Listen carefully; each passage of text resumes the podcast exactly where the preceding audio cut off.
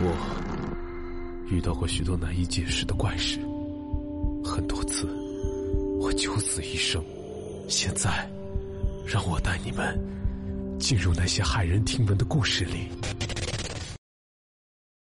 各位听友，晚上好，欢迎收听由喜马拉雅独家制作播出的《怪谈百物语》，我是主播挑帘秀。咱们今天讲的故事发生在一个大家都很喜欢去的地方——游乐场。游乐场是大多数孩子童年时期梦寐以求的地方。曾几何时，各种大型游乐场在全国各地一蜂窝上马，像什么美国梦幻乐园、环球乐园、欧罗巴世界乐园等等。可这些曾经红极一时的大型游乐场，后来却渐渐悄悄退出了人们的视线，要么关门，要么转型。当然，也有一些留下了残垣断壁，成为探险爱好者的打卡必选之地。不过，这些建筑之下硕大的商业地块，到如今变成了炙手可热的一大笔财富。几年前，一个地产公司拍下当地一个废弃的大型游乐场，准备建一个住宅小区。由于游乐场内有一个人工开凿的内湖水系，设计师便以此为基础，设计了一个亲水小区，成为当时楼盘销售的一大卖点。要建新楼，首先自然得拆旧的。工程队浩浩荡荡开进了游乐场，干得热火朝天。按照计划，原本拆迁工作大概需要三个月的时间，现在只过了一个月，就已经拆除了整体的百分之八十。当时已经临近春节了，大家准备一鼓作气，赶快完工，就可以拿钱回家过年了。可在这个时候，怪事儿发生了。原来，工程队的吊车和挖掘机只要一靠近那个湖泊。不是引擎熄火，就是履带卡壳，甚至陷在泥里动弹不得。反正就是不能拆除湖畔一排的清水走廊。不仅如此，每个驾驶员下车后不是发烧就是腰酸背痛，甚至还有人说看到车前冒火花，听到车外阴风大作。事情越传越玄乎。眼看就要过年了，拆不完不仅拿不到钱，耽误了日期，甚至还要赔钱。这可急坏了拆迁队的老板，眼看日子一天天过去，每个人都想着快点干完活拿钱回家，但对眼前这个情况，谁都无可奈何。终于有个老师傅按耐不住了，他说自己偏偏不信这个邪，让老板弄一台新的挖掘机，他要亲自上阵。老板一看，自然求之不得，赶快调来一台全新的挖掘机。老师傅也很谨慎，上车前特地放了好几千响的鞭炮。上车启动，一切进行的十分顺利。车子慢慢发动着朝湖边开去。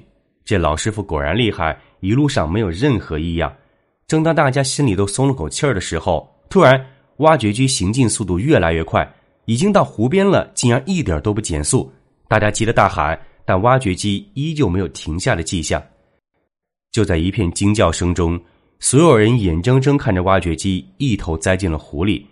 只留下湖面上一片水花，大家赶忙叫人叫人，跳水的跳水，折腾了好一会儿，终于把人从挖掘机里拖了上来，但是早就没气儿了，发生了人命案子，工地必须停工了。没过几天，法医检验报告出来了，老师傅的肺中并没有发现大量的积水，他在落水之前就已经去世了，死因是急性心肌梗塞。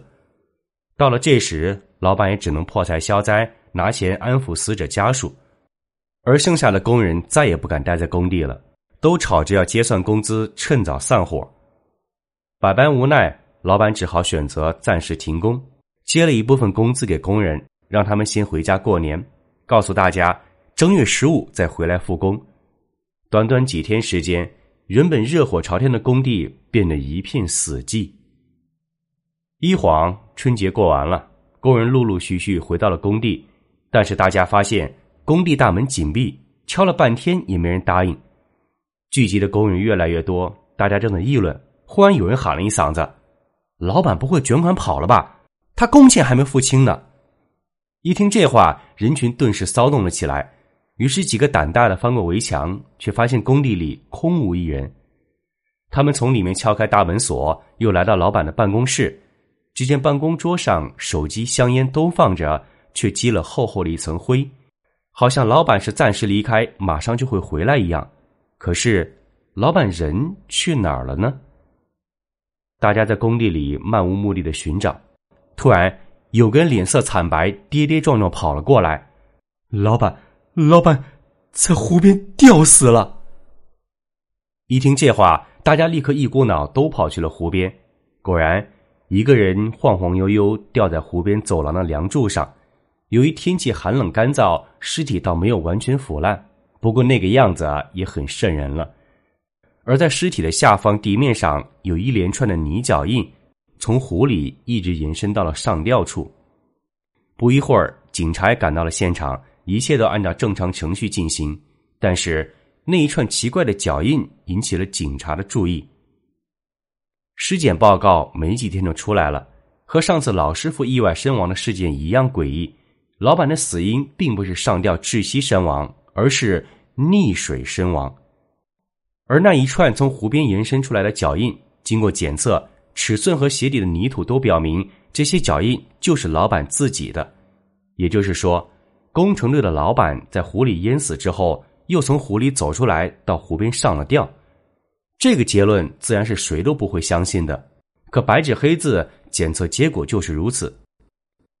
同一个地方连续两个人离奇死亡，所有人都感觉毛毛的。于是上面建议。请局里面六科的人来看看。关于这个六科，不能说太多，你懂的。报告打上去之后，果然六科接下了这件案子。几天之后，两个人下来了，一个大腹便便，一个满头白发，纯粹的中年片警模样，一点看不出有什么过人之处。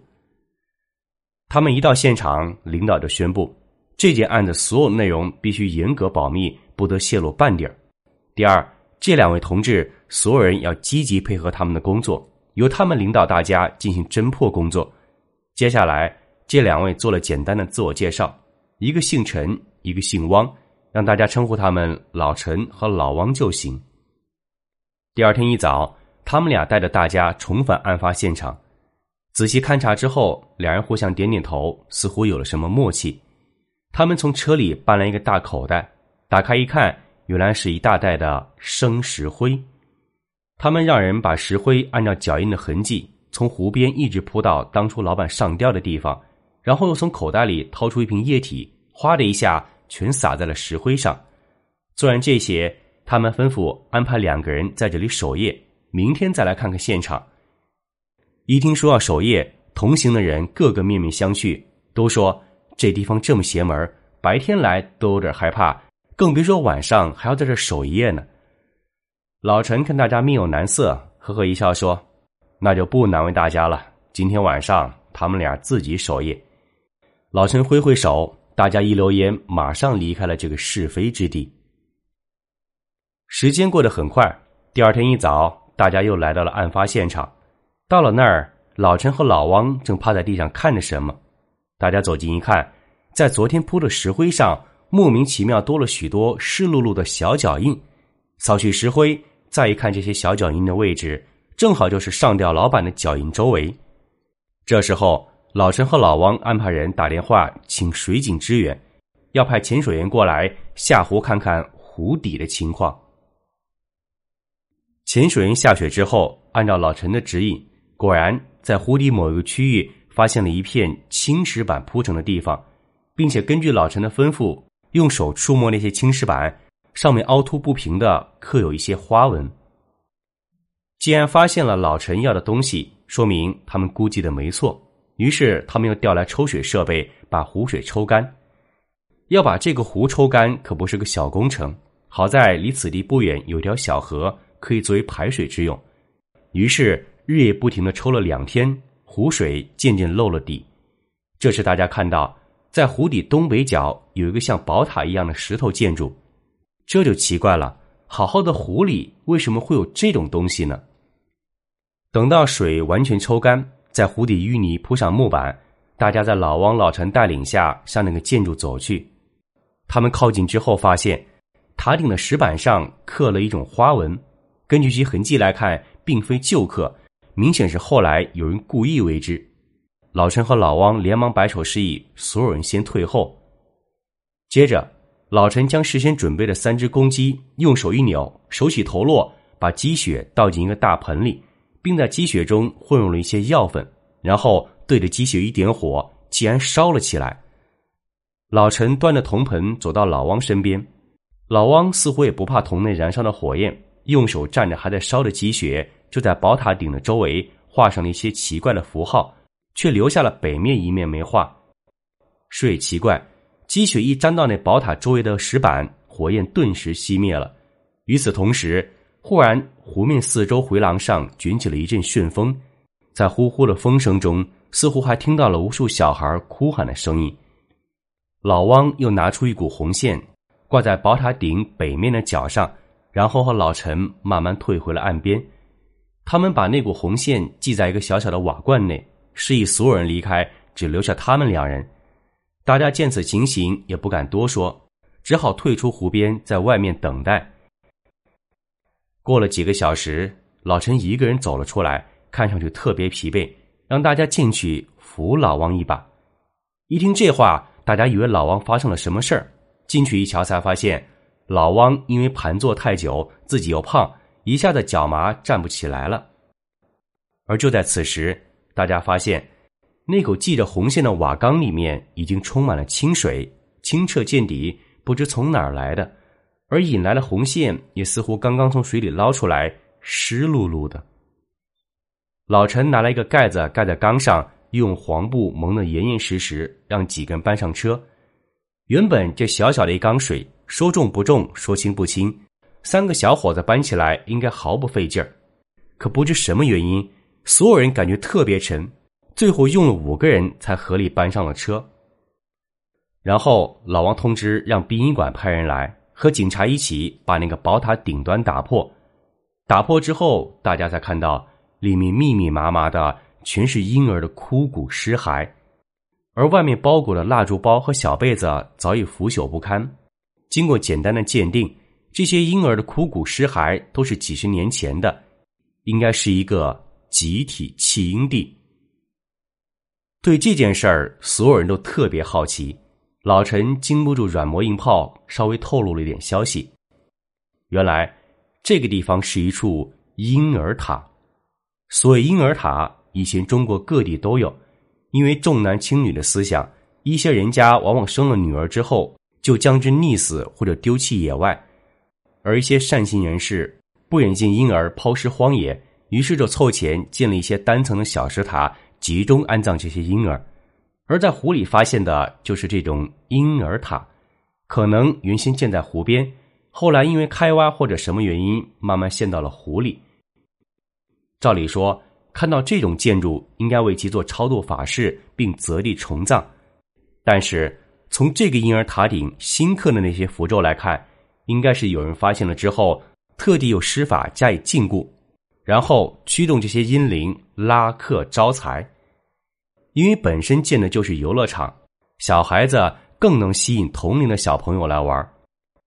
但是人算始终不如天算，当全国各地的乐园风潮过去了，再大的法门也难以维持风光。眼看赚不到钱，原先游乐场的老板就另找其他门路，却不知是有意还是无意，忽略了当初布下这个法阵。游乐园荒废之后，这里更成了这些夭折孩童的乐土。所以，开发商要来拆迁，也就是等于拆了他们的家一般，一直被逼到他们最后的地盘湖里，也就是再无退路了。所以才有了后来老师傅暴毙，以及拆迁队老板投湖自尽，再附身让其走出湖面，上吊身亡的惨剧。当然了，经过老陈和老汪的处理，塔里的婴灵已经被全部引出了。至于那一缸水到底是什么，有什么用？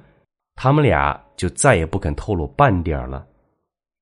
好了，咱们今天的故事就说到这儿。如果您想收听更多诡异而又好听的故事，欢迎在喜马拉雅搜索“明清异闻录”，我在那儿等你哦。